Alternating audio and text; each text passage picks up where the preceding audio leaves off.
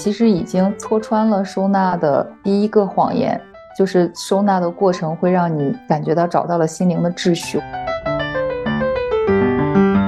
比起收纳的疗愈的作用，有些人觉得这个近藤麻里会人设的崩塌更具有疗愈作用。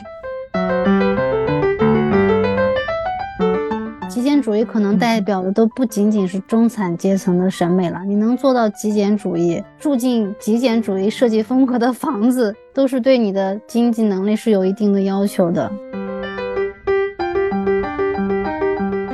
大家好，这里是非显著差异，这是由多位人类学、心理学、教育学研究者发起的一档泛文化类播客。我是古潼，我是 CD，我是米粒。大家好，我不知道小伙伴们前一段时间有没有看到一个新闻，我是在好几个公众号上都有看到，就是讲收纳女王也弃疗了，然后让无数人感觉非常开心。这个收纳女王呢，指的就是。来自于日本的近藤麻里惠，好像她是在收纳界非常有名的这么一个人，然后也出了非常多相关的一些书籍。那她承认说，当了三个孩子的妈妈之后呢，家里面越来越乱了，自己呢也开始放弃整理了。其实关于收纳，感觉好像蛮多年以来一直都是比较火热的一个话题，然后包括现在也会出来了整理收纳师这样的一些行业。包括在家政行业，很多的阿姨都会说：“哦，我有学过收纳呀，等等，感觉也是给自己增加了一项技能。”那除了收纳呢，还会有一些相关的理念，比如说断舍离呀，大家也是非常熟悉的这样三个字。然后还有，我觉得应该是美国出版了那一本极简主义的书之后，极简主义的这样一种理念也开始席卷了很多的人，特别是中产的阶层。所以今天我们就想把收纳呀、断舍离呀、极简主义啊等等这样的一些理念吧，或者是相关的一些话题，跟大家做一个分享。对，先请啊我们这个群里面的收纳女王 基地来讲一讲。我觉得好像这个词相关的这些讨论是不是近十年才有？我觉得可能在九十年代，每个人家里也没多少东西，根本没有不存在需要收纳的这个需求。我感觉是进入二十一世纪之后啊，好像是在我们上大学那会儿，嗯，就看到有一些这样的书出来，专门教你怎么收纳整理啊。而当当时好像日本也有很多这种综艺节目，就是去素人家里采访，看看他们家里什么样子，然后会有一个像近藤麻里惠这样的一个专业收纳师去指导他们怎么去整理家务啊，创造一个很整洁的居家环境。我也注意到，我觉得可能近五年。就是网络上会出现很多的那种所谓的生活家居博主，这些人一般就是他们就会跟自己的粉丝、读者分享自己家里的环境，就会拍很多照片，尤其是会分享自己怎么装饰家里啊，怎么去选择家具呀，会分享一些收纳的技巧，也会呃跟大家分享他们买到的那种收纳好物啊，各种各样的小柜子、小盒子什么的，嗯，我觉得蛮有意思的。我自己吧，我感觉我倒也不是受到这个东西的影响，就可能我从小开始就是一个比较有洁癖的人。据我奶奶说，就是她小时候带我去走亲戚，她完全不需要帮我收拾行李，就我自己会找一个小包，把我的什么袜子呀、衣服，然后牙刷这种东西就整整齐齐的收起来，就可以跟他一起出门。好像从我有印象的时候开始，我就比较喜欢整理我自己的那些东西。包括上大学之后，就是住到寝室里嘛，你每个人有个自己小柜子，我就会花一些心思去整理柜子里面这个储物的格局，让东西放的更有条理。当时还专门有同学会来参观我的柜子，来看我是怎么放衣服的。那个时候，因为其实，在寝室里大家的空间都很小，每个人你可能就是就分到那么一个柜子或者一个地方放你的储物箱什么的，经常会涉及到换季的时候衣服要重新拿出来。然后我就会花一点时间去想，我怎么样把东西放的，就是我取的时候拿放回去的时候会更方便，找东西的时候也一目了然。我觉得可能这个正好就是网络上说的这些收纳。然后后来自己成家开始租房子的时候，因为我一直租的其实房子都挺小的，结婚之后就两个人的东西一下会多了很多嘛。我记得每一次搬家，我都要花很多时间去整理东西。就是想什么东西放在什么地方比较好，怎么放，特别是像衣服呀这种怎么放会比较方便拿，然后换季的时候不用折腾。还有就是平常的这种生活用品啊，什么东西放在什么地方，怎么分门别类的放啊，我确实会花很多时间去倒腾这些东西。我确实就是有点像那个《老友记》里面的 Monica，就是如果东西很乱，我就会感觉很不舒服，我就要把它整理一下。我们今天录这一期节目，今天早上吃早饭的时候。我们家小孩他就因为我们家的那个书架就在餐桌的后面，他就突然指着一本书说：“那本书放错了。”我就说：“啊，哪本书放错了？”然后他就说：“那本书，呃，不仅放到了，而且还放错了地方。”然后我发现，哎，他好像已经受到了我的这种影响，就是会得到了你的真传，是吗？对，感觉非常欣慰，就是他已经觉得，哎，这个东西就是他应该属于某个地方的，因为确实。平时在家里，对，你可以预期他过两年，他就可以自己收拾自己小书包了。是他不是收纳女王，是未来的收纳大王。因为我确实在家里也会跟他讲，要物归原位啊。你从哪里拿的玩具，玩好之后你要放回去。每一个玩具它应该放在什么地方，确实会有意的训练他这种能力。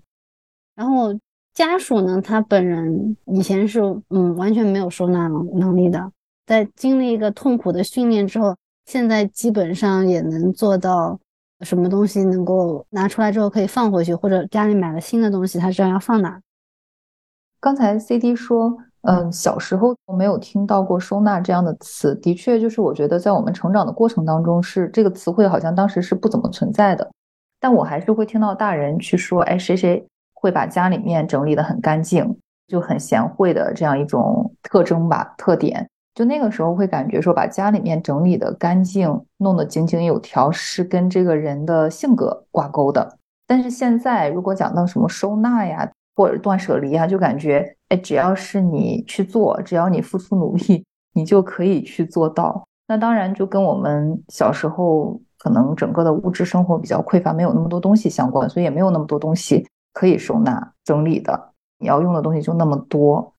但是，是不是也是因为就这些年来我们的物质极大的丰富？因为我觉得在美国的话，我生活的时候，我去过很多朋友家，我觉得他们家东西太多太多了，真的是重灾区。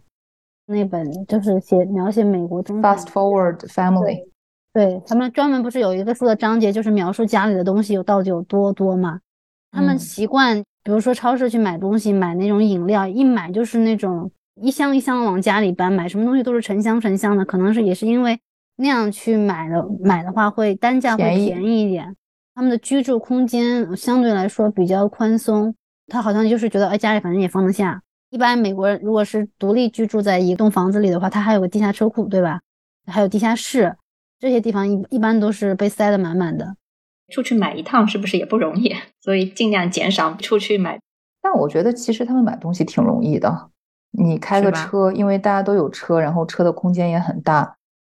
至少在我生活那个城市，我觉得他们日常买菜的习惯就可能跟国内的中小城市的习惯就完全是方相反的。比如说像我爸妈，他们是每天都会去菜市场买菜的，然后每天就看看这个今天有什么新鲜的菜，当天买回来的这样当就当天吃。啊，可能只有肉类会稍微囤一点儿，会放在冰箱里冻一冻。像蔬菜啊、鱼啊这些都是买新鲜的。但是我觉得在美国好像他们都是习惯每周可能去个一两次，最多两三次可能，然后一次性去超市把这周要吃的东西全部买回来。当然，可能美国也没有国内的这种菜市场啊，他们基本上都是在超市里面买到的那些肉类的食品也都是冷冻的。如果想要买比较便宜的，比如说像 Costco 啊这种地方，可能确实需要开车一段距离，而且一次性他就会买很多。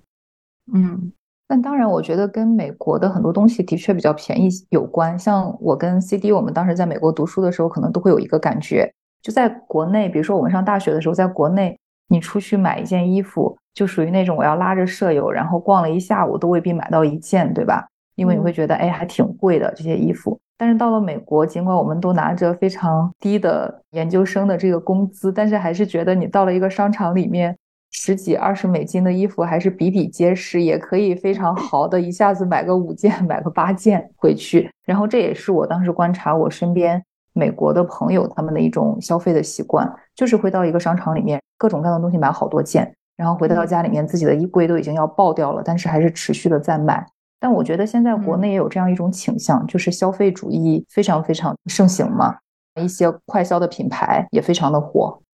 嗯，当时美国超市里面有一个营销手段，我发现现在国内的一些电商也开始这样做了，就是他会给你标，如果你买啊，比如说卫生纸啊，如果你买两卷，单价是多少？然后如果你买五卷、十卷，单价是多少？然后你本来可能买一卷就够用挺久了，但是你就觉得我一定要多买点才划算，你就会买一大堆回家。我发现现在国内的那个 有一些电商也是这样，他会帮你算好，告诉你买的越多，你感觉自己好像是赚了。但其实，当然你付出了更多的钱，而且你家里也需要更多的空间来存放这些东西，所以你不知不觉就会越买越多，越买越多。而且有的时候你都忘记自己已经买过这个东西了。我就发现有几次，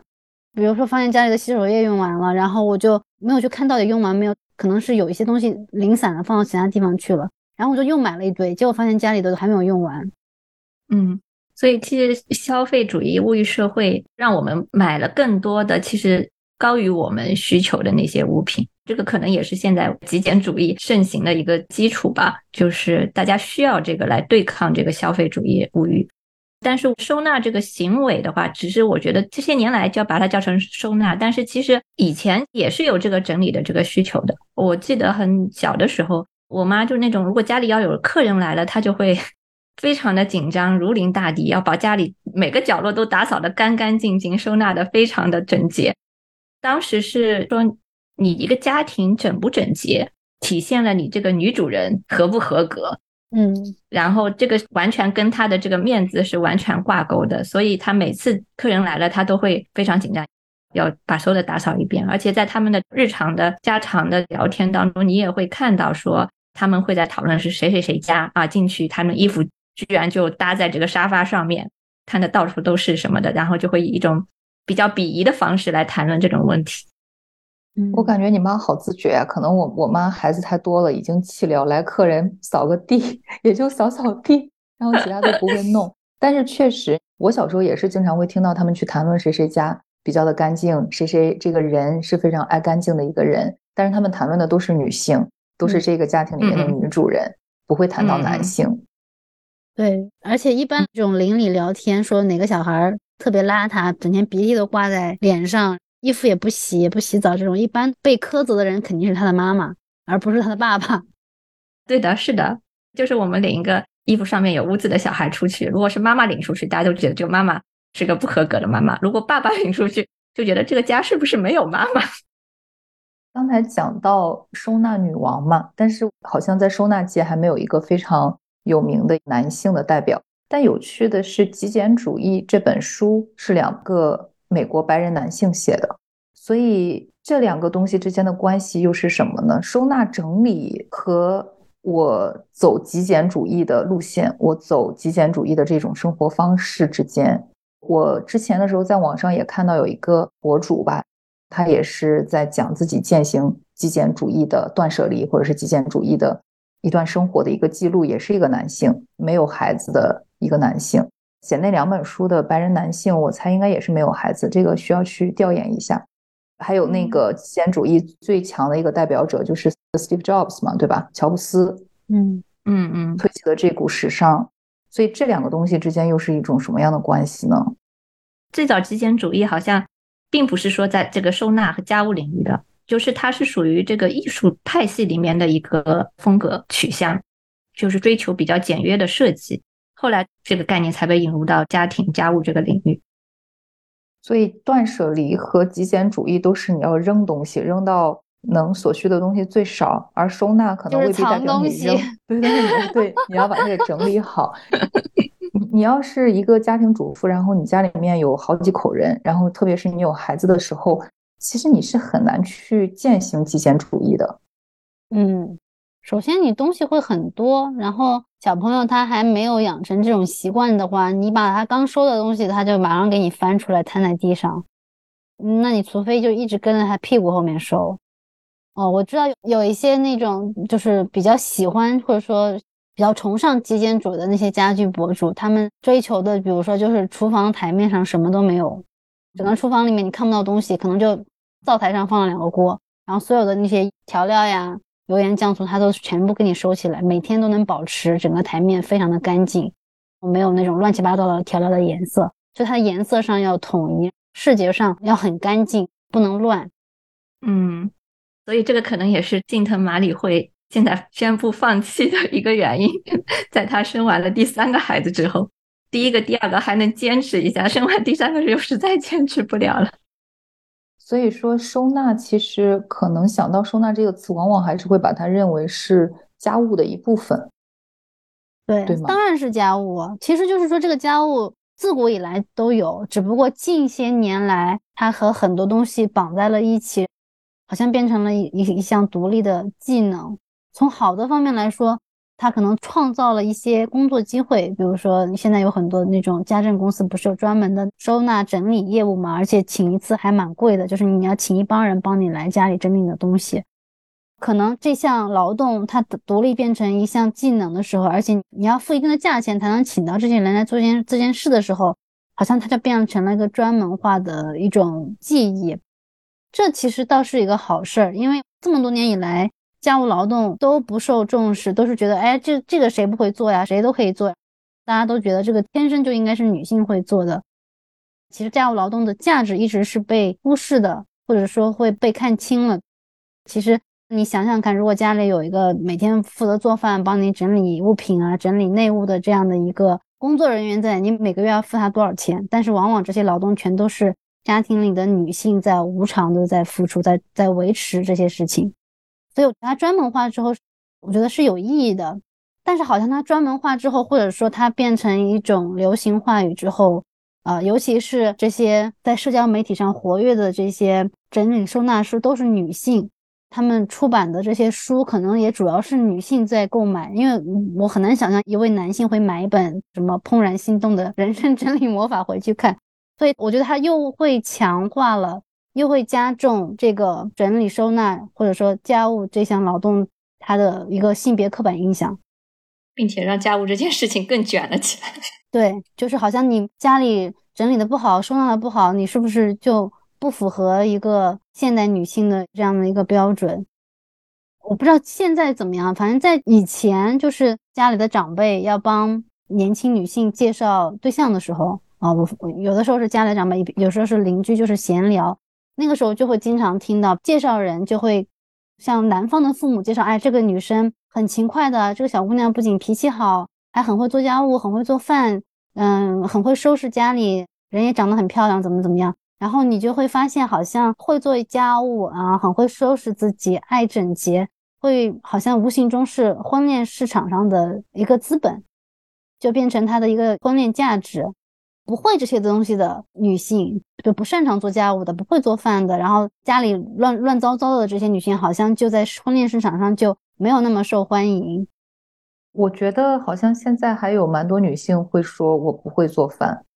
我有看到过媒体网络上对一些年轻女性的这个建议。就是第一次去男朋友家里面，不要做太多的家务，不要表现的太勤快，是吧？不要表现的太勤快，因为一旦你这样表现了，很可能以后这些事情就都是你的事情了。之后你不做，他们就会对你不满，就是让你这个基线建立的低一点。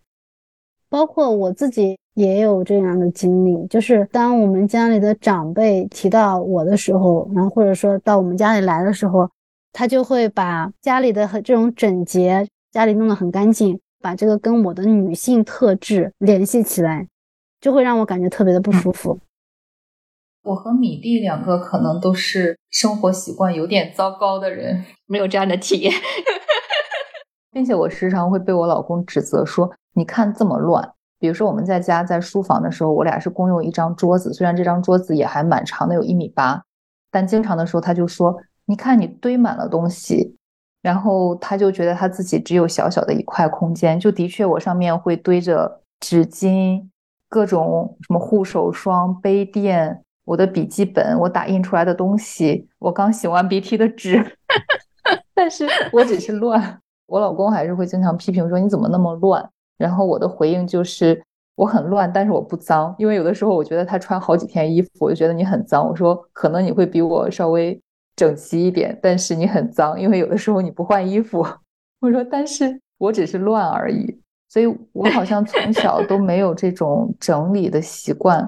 好像反而东西在我随手可以取得到的地方，我觉得很方便。尽管在别人看来非常的乱，但是我说你看，我总是能够找到东西在哪儿。对我完全能够体会你的感觉，我我我跟你完全是一样的，就是我老公会指责我洁癖的同时，又指责我非常的乱。就是我对干净的要求很高，但是我对乱的容忍度很高。就是他会觉得我很乱，但是我觉得我乱的很有秩序。我觉得我乱乱了非常方便我取用。如果你问我什么东西在哪，我也能非常清楚的告诉你在哪里，也知道从哪里找出来。但是我就是 没有把它们都收在柜子里藏起来。我跟古潼之前是在同一个办公室。所以我就 觉得 CD 当时根本就不想踏进我们办公室一步，或者就是每一次我去你们办公室，都忍不住要开始帮你们整理桌面。所以我就觉得现在的人对于收纳的需求有那么的高吗？还是说我这种已经完全弃疗，所以并没有感觉到收纳的这种需要那么的迫切，需要我去做？刚刚那个问题就是为什么当你们两个的东西摆的很乱的时候，你们的配偶会出来指责你们？那他觉得乱，你去收拾，那正好你去收拾不就好了吗？谁觉得乱谁收拾呀？他自己的东西都收的很好吗？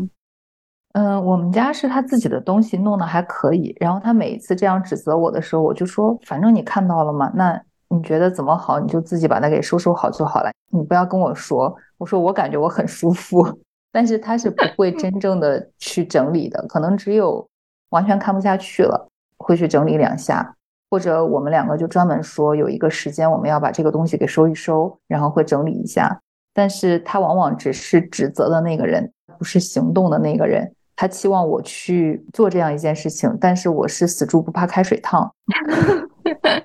那这个意思是说，比如说家里他自己的东西，他都整理的很好。然后你的东西都是你自己弄，他的东西他自己弄。那小孩的东西谁来整理呢？孩子的衣服呀、玩具啊，那些用的东西也很多，谁负责？他自己的东西他不自己弄啊，他自己的东西他爸妈帮他弄。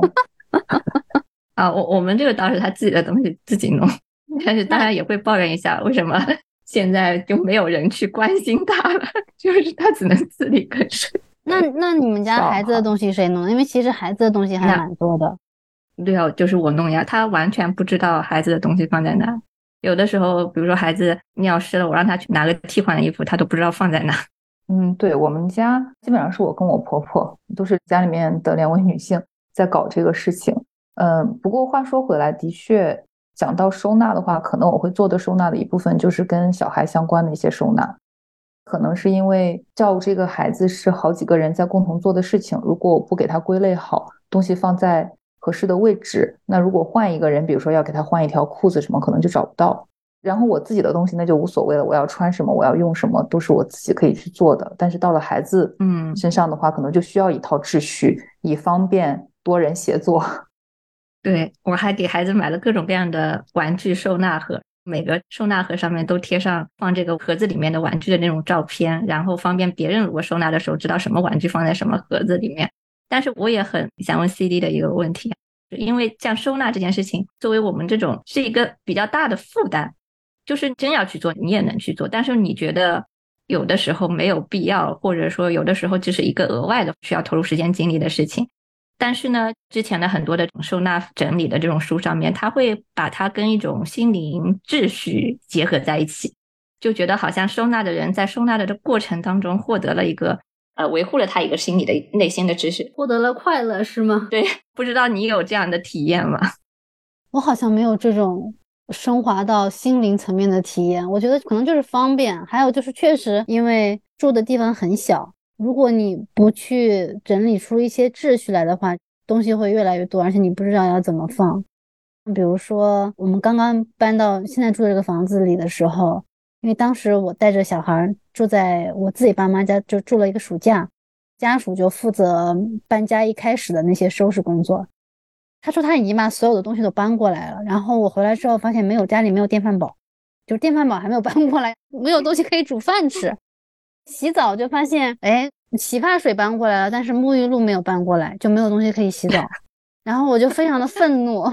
我就跟他说，这说明你在收拾搬家的东西的时候，你都是没有条理的，就没有把你需要用的一类东西按照它的功能和类别去收，就是看到什么全部都抓在一个篮子里，然后就拎过来了，他也不看看这里面到底到底是什么。我那个时候就很抓狂，因为你要用的东西可能你不知道在哪，你不知道是因为没有放在你能找到的地方，还是还没有搬过来。然后我那个时候大概花了三个礼拜的时间，就去思考家里每样东西它应该放在哪。去整理衣服呀，整理柜子啊，包括每个抽屉要怎么放，呃，放什么？有一些那种很大的空间，确实就是你想要让它能放更多东西的时候，你确实是需要买一些收纳盒的，它就可以分成更小的格子去放嘛。我记得我可能花了最多的精力就是厨房，因为当时我们家还没有阿姨，然后我又是主要负责做饭的人，就是厨房的东西怎么放，会对我的在厨房的工作造成很大的影响。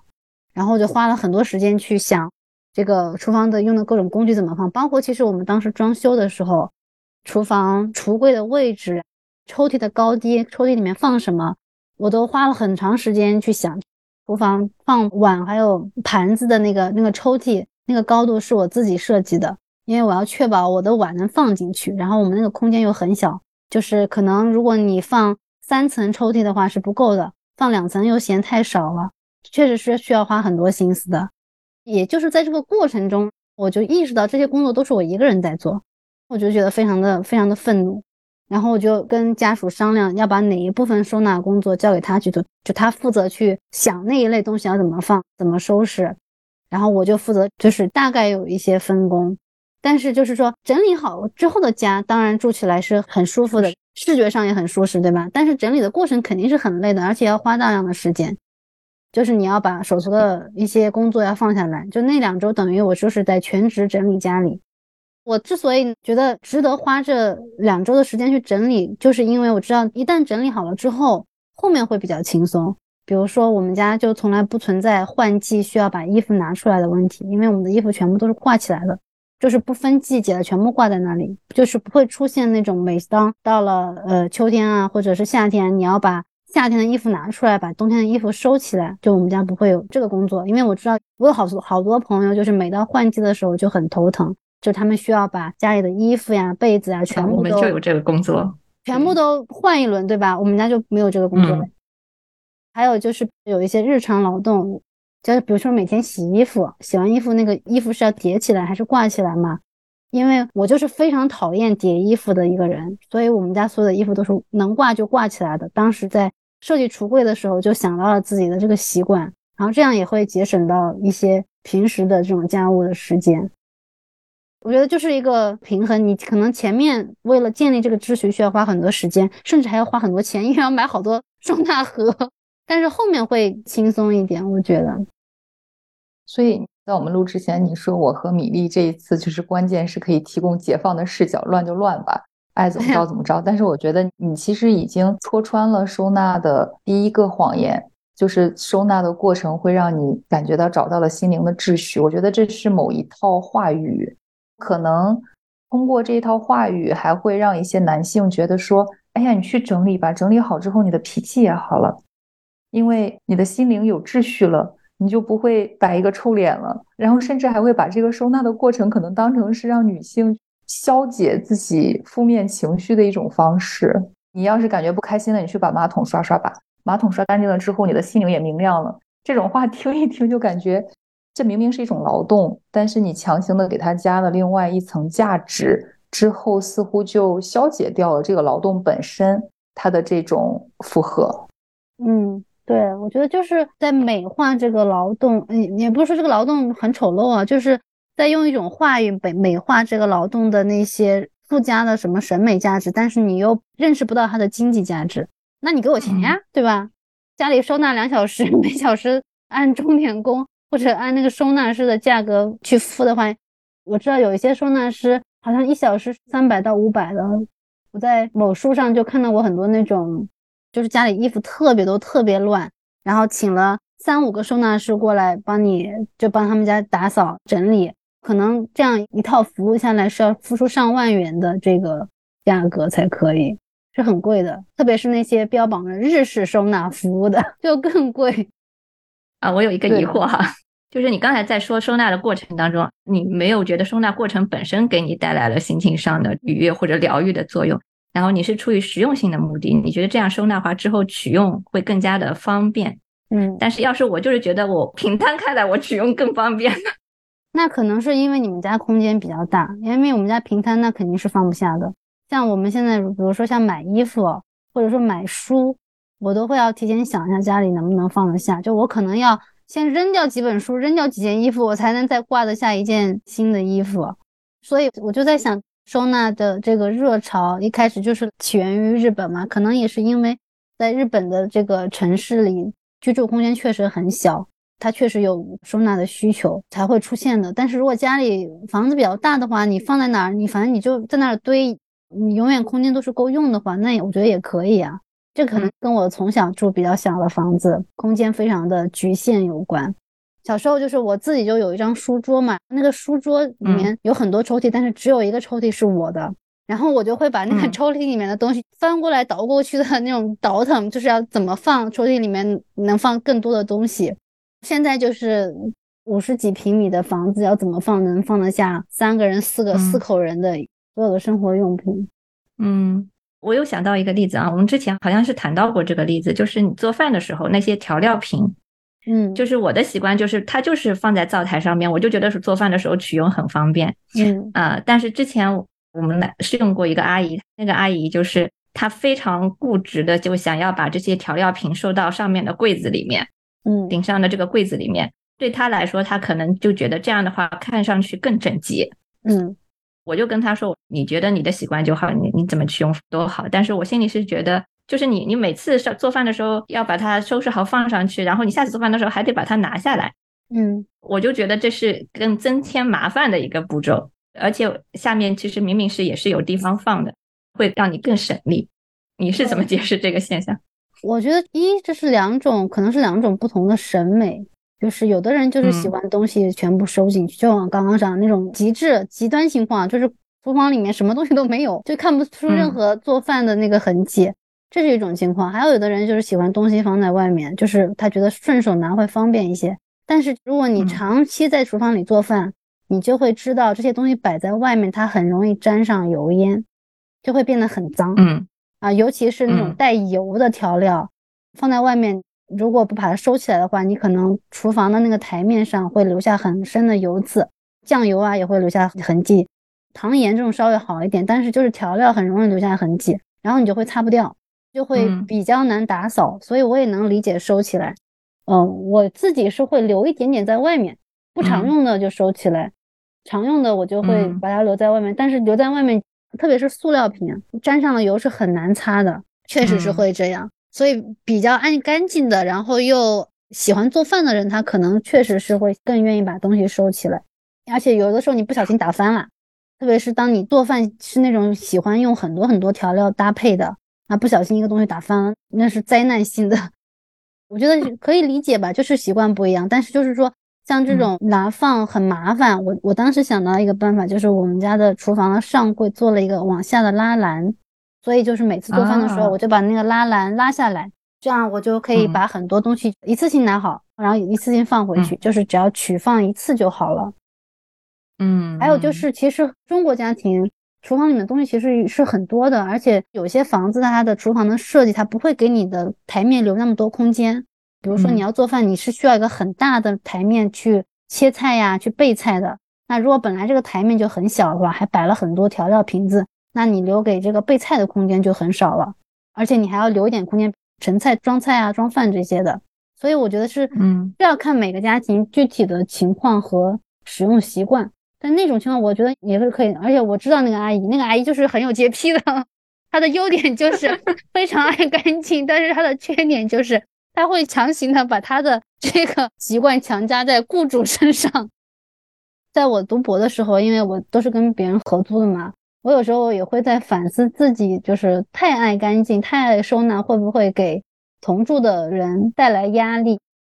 但是那种情况跟家庭内部又不太一样，特别是跟夫妻双方涉及到家务分工的事情。因为当你是跟朋友啊或者同学合租的时候，你们的那个契约其实是很简单的，很清楚的，就你每个人顾好自己就好了。然后公共的空间，大家可能需要轮流去打扫啊。我们共用的厨房，你用完之后你要收拾干净，要留给下一个人用的时候，它是个干净的厨房就好了。但是家庭内部的话就会很复杂，因为涉及到家庭里面的这种性别关系啊，这种性别分工。我觉得可能是在那种情况下，你可能会付出的比跟朋友租房子要付出更多更多的劳动，所以是需要警惕的。就是即便是一个很爱干净、很爱做家务的女性，啊，那你也需要提防一下，你是不是做的太多了？是不是因为你喜欢做这个，你会忽视家庭中男性他应该承担起的一部分责任？嗯，对，确实，我觉得会有一个博弈，因为之前有一种说法，就是说你进入到了家庭之后。呃，谁干的家务更多，就是要看谁更能忍得住。更能忍得住的那个人，他可能就会干更少的家务。就提前看不下去的那个人，就可能就会先动手了。嗯，对，确实是会这样。那大家讲到这种整洁有序，这种把东西给收纳起来，你们会觉得它有一定的阶层性吗？就是会觉得说这是一套中产的生活方式和中产的审美。和中产对于自己生活的要求吗？我觉得极简主义是有的，极简主义可能代表的都不仅仅是中产阶层的审美了。你能做到极简主义，住进极简主义设计风格的房子，都是对你的经济能力是有一定的要求的。我们想想看，因为如果极简的话，首先说明你家里不需要囤东西，就是你想要什么家里没有的话，你直接去买好了，你也不需要等到打折去买，不像我们这种。就是有一点囤东西的习惯呢，都是因为不舍得花那个钱，对吧？几块钱能省几块钱也是觉得好的。那极简主义就是，反正没有没得用，你就随时去买好了。你家里永远就只有一瓶洗手液、一卷卫生纸，而且还有很重要一点，他可能没有经历过物资匮乏的那种困境。就像我家里的长辈嘛，很多东西不舍得扔，吃坏了东西还要放在冰箱里，然后衣服穿很多年了也不舍得换。我觉得很大程度上是因为他经历过那个物资匮乏的阶段，他跟物品的关系，不管是生活习惯也好，还是他怎么去理解他跟物品之间的关系也好，可能跟现在的这种快消时代成长起来的年轻人是很不一样的。就是他们可能觉得这个衣服破了，我补一补再穿就好了啊；冰箱坏了，我就再修一修，他不会想到我马上就要去换一个，去买一件新的，换一个新的冰箱。所以它跟物品之间可能有很深的这种情感连接，我觉得它会赋予这个东西很多的额外的这种意义。我们家因为空间很小，其实像日用品这种，我一般不会囤很多，我可能就是每每个月或者每个季度去买一点。但是经历了去年的呃那段特殊时光之后，我就感觉到，嗯，可能家里还是可以 囤点东西的，因为你不知道突然会发生什么情况，可能任何一种传染病。它都会突然会面临这样的特殊时期，那你家里没得用，就真的是没得用。像我当时进入第三周的时候，我突然发现我们家的卫生纸已经不够用了，只剩下三卷了。当时家里还住了五个人，这是非常恐慌的。对，就是真的是没得用，怎么办呢？而且当时所有的人都在囤菜，大家还没有意识到生生活用品也需要囤，因为没有人想到你会在家里封这么久，牙膏也没得用了，对吧？小朋友的尿不湿也没了。所以我觉得极简主义可能是生活在某一个特殊时期、某一个特定的阶层，他才能追求得起、消费得起的一种生活方式。确实，并且我看到的极简主义，呃，有的时候他还会写的是东西，你不要求数量多，但是你要求它的质量好。嗯，然后他们会讲求说，你的每一件东西都应该是精品。所以又会产生一种潮流，说买东西你可以买贵一点的那种，你觉得穿很久可能都依然还是非常时髦的那种衣服，你不会很快的像快消品一样，过了这个季度，这种设计或者这个颜色、这个花色就已经不再适合了。所以它也要求你的每一件东西其实都是比较昂贵的，而且维护这个极简风也是要非常高的这个成本。我前段时间还看到我建筑设计的这个朋友，他是做室内设计。然后他就发了个朋友圈，说终于看到有一家他们的家庭的室内的情况维持的他刚给他们设计好自己个造完的这种情况，就是说明其实大部分即使是设计极简风格的这种家庭的话，他要维持这个极简风格，就跟刚入住的时候的一样的，就是很难很难的，需要付出很高的成本的，肯定是要有人在上面投入很大的时间和精力和付出大量的劳动，才能维持这样一个风格。对，而且往往付出这个劳动的肯定是家里的女性。对，要么就是女主人，要么外包给其他的对这个对家政市场的女性，总归都是女性。是对，我们呃小区对面的邻居，那个邻居就是一对小年轻，但是是他们的爸爸妈妈过来我们家跟我公公婆婆聊天。然后虽然是一对小年轻，也没有孩子，但是他们请着两个钟点工吧，一个是要负责做饭和打扫其中一层的卫生，然后还专门请了另外一个人要去打扫另外一层的卫生。有多少卫生要打扫？所以至少望过去他们家，因为可以看到他们家内部感觉还挺整洁的。但是实际上，尽管他们两个很多的时间，但是依然这些工作也都外包了出去，所以可能能够维持一个你家里面的那种装修风格，你家里面看起来是非常美的那种样子。貌似对面的那个女主人又是做网红的，自己拍一些视频，做自媒体的吧，所以有时候会看到她在那边拍摄什么东西。所以我在想，可能也是。她经常要把自己的家里面给拍进去，所以要去营造这样一种非常美的、非常整洁的这样一种感觉。所以大部分人其实是没有这个时间、精力、金钱去维持这样一种极简主义的生活方式的。可能对啊，就像我们家这种，就是还算整洁，但是远远达不到极简主义的要求。我自己就算过啊，就是除了做饭以外，嗯。如果家里没有阿姨的话，就是拖地、整理物品，然后洗衣服、把衣服放回去，就是这些家务可能每天也需要两到三个小时的时间才能做得完。就是如果你想让家里维持在比较干净、相对来说不那么乱的状态下的话，这些是每天都必须要做的。所以，如果上班族啊，每天八个小时回来，回到家可能已经七点了，你还要做两个小时的家务，这还不包括做饭哦，做饭可能又要一两个小时。还要做饭带孩子呢，对，对对，确实是不太可能，除非家里没有小孩，或者说家里有老人，或者是有阿姨帮你把这一部分家务给承担掉。嗯，所以比起收纳的疗愈的作用，有些人觉得这个近藤麻里惠人设的崩塌更具有疗愈作用。对。对，因为如果你知道你的朋友全都是这样子，或者说是你觉得这个已经变成家庭生活的一个标准，或者说是家庭中某一个性别形象的标准的话，那你会感觉到有很大的压力啊！就不大家都是这样的，只有我不是这样的，我是不是不太正常？但可能乱才是最正常的，才是最符合这个时代生活常态的。那我是咱们三个里面唯一生了女孩子的家长。你们俩都是生的男孩，作为男孩家长，你们有没有这种自觉要去教自己的孩子去做家务呢？当然要教他呀，这样才能把我从家务里面解放出来。越早教越好，越早培养出来越好。啊，目前感觉我们家小孩连拉拉链都不会，你还能指望他做什么？他现在在班级里面，经常会因为自己不会拉拉链，已经感到了同伴压力和焦虑。但是已经开始在给他洗脑，要有收纳的习惯。我们家虽然没有那么多的玩具啊，没有那么多的收纳盒，但是有一些就是他特定的一类玩具，我是给他单独放在一个地方的。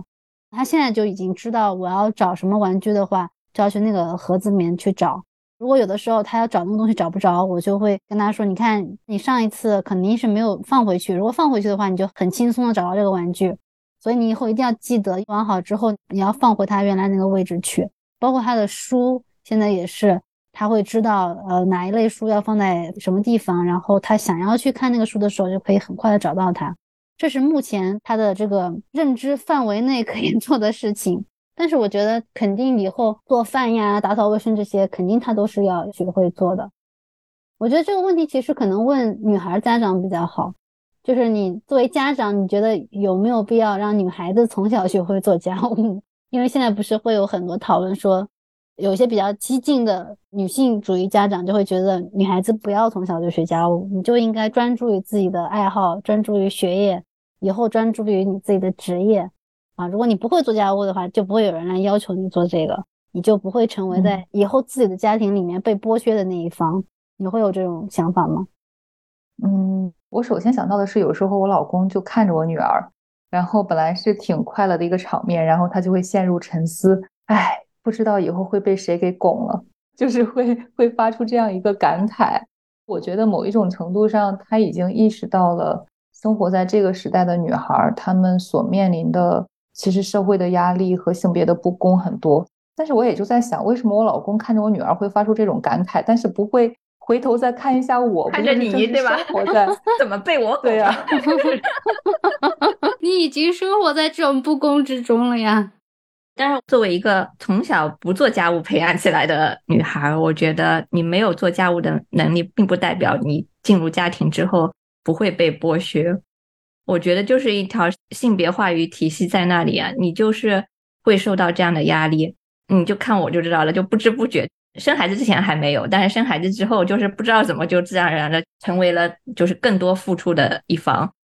我们两个进入婚姻的时候，其实是完全是同等水平，对家务的这个这个方面，育儿的这个方面，就是完全是零经验新手。但是现在你们也知道我们家的分工的情况，就是完全就就不一样了。他好像就是进入婚姻了，你生了孩子的，他就预期你就应该会这些东西，不会也要自己去学是吧？对，所以我觉得特意的不去教这些家务，并不能保证他之后不受剥削。相反的，我是觉得说，家务应该作为一个基本的生活技能，不管是男孩还是女孩，都应该去学习。然后这样，他们在之后进入家庭之后，可以互相分担。但我觉得我老公以前也是会做家务的呀，就是至少那个时候还没有结婚以前，觉得我非常喜欢他的一点就是那个时候他还在国外工作。然后他会每一个周末的一个下午，把家里面里里外外全部给拖干净，然后把自己的衬衫给拿出来一件件熨平。我是不会熨衣服的，但是他是会用电熨斗把自己的衬衫全部熨平。然后我就觉得哇，好爱干净。结果发现那个时候可以，不知道为什么现在就不行了。他用这个表现成功进入婚姻关系之后，可以享受婚姻的红利，他那个价值就没有用了，他那些劳动就可以放弃了。就不再需要这一部分婚恋价值了。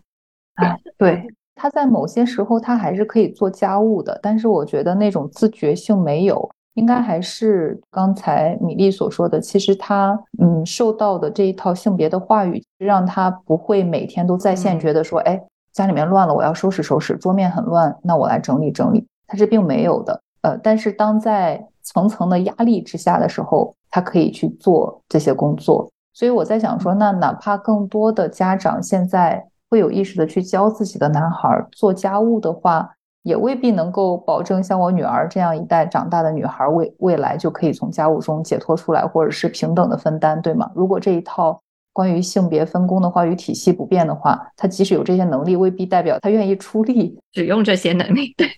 所以最重要的还是背后的性别意识的转变。对。对，我觉得我肯定会去教我女儿怎么做家务，因为我自己小的时候也是做蛮多家务。我觉得做家务的过程中，有的时候还是挺有趣的，让他能够参与到真实的劳动里面，我觉得还是一件挺有趣的事情。并且小的时候，像我有的时候，我我妈就让我有一个那种很大的盆子嘛，就把全家人的衣服都丢到里面，然后让我全部洗干净。我也会觉得通过那样一件事情去照顾家里人，也是一件能够让自己比较开心的一件事情。所以我觉得能够通过参与劳动，你更加能够体会到家庭生活意味着什么，然后对家人的这种责任感到底意味着什么。所以我还是会去教他做家务，但是我可能随着他年龄慢慢越来越大，我会让他去意识到很多的性别方面的一些话语，就是让他这一项能力。但是我要让他知道，你以后可以选择你要不要使用这一项能力。我很同意刚刚米粒说的，就是家务这个劳动，它其实是跟性别无关的。不管你是男孩还是女孩，还是说你是任何一个性取向，你都应该具有这种基本的照顾自己、管理自己生活的能力，这样你才有独立生活的能力。这个是每个人都应该具备的。就是作为家长的话，你应该要为你的孩子做好这种准备。这跟他到底是男孩还是女孩是没有关系的。就像刚刚古潼说的。你自己做了家务之后，你才能够理解家务的意义是什么。它是一个很辛苦的劳动，你才能够理解家长也好，还是说你在外面遇到的这些从事这种类似劳动不同职业的人，你才能够理解他们的工作，才能够对他有形成一些基本的呃尊重。我觉得这个是很重要的。还有可能就是，不管是男孩家长还是女孩家长，我觉得就是在你培养孩子的这些基本的劳动家务能力的时候。可能自己需要特别特别注意，不要把它跟性别话语缠绕在一起。你可能还需要帮助孩子去辨识他在家庭以外，可能家庭内部，因为有的时候长辈说话会无意中会带一些这种性别偏见的啊，说你女孩啊、女孩子啊，怎么能弄得这么脏呀？女孩子怎么能够东西这么乱呀？就是你可能需要帮孩子去梳理、去辨析这些话语背后的性别偏见，让他从小就能够认识到这些事情跟性别是没有关系的啊！不管我以后会不会进入婚姻关系，会不会进入亲密关系。我首先要具备自己能够照顾自己的能力。你如果还能够用你这个能力去照顾别人的话，是一件很好的事情。我觉得这可能是家长需要注意的。当然不一定说这个孩子以后的配偶就一定是异性啊，但是可能只有所有的家长都有这个意识的时候，这一代小朋友以后在进入家庭生活的时候，他才会不太受这个性别分工不同的困扰。因为男孩他其实能够享受婚姻很红利的一方，肯定也是跟他从小受的这个教育有关的。他从小就天生就不觉得这个事情跟他有关系，是他该做的。这个事情应该每个人都会。对，因为我们现在跟呃老人生活在一起嘛，有的时候爷爷奶奶他就会说：“哎，我们女孩子要怎么怎么样。”如果我在边上，有的时候我就会说：“男孩子也应该会这样子呀。”或者我会说：“女孩子不一定要这样子。”他们还倒是还对这一套话语比较的接纳，但是当然，他们经常会用这样的一个话语去说，就是因为我们太习惯于把所有的事情都跟性别挂钩。嗯，对，其实你去看一些这种幼儿跟家长的互动，其实是非常密集的。这种话语就是对孩子影响，其实渗透在非常非常多的这种日常生活细小的细节里面。对，其实是非常值得我们警惕的。对，包括比如说去上兴兴趣班的时候。去游乐场玩的时候，跟其他成人互动的时候，他会接收到很多这种信息。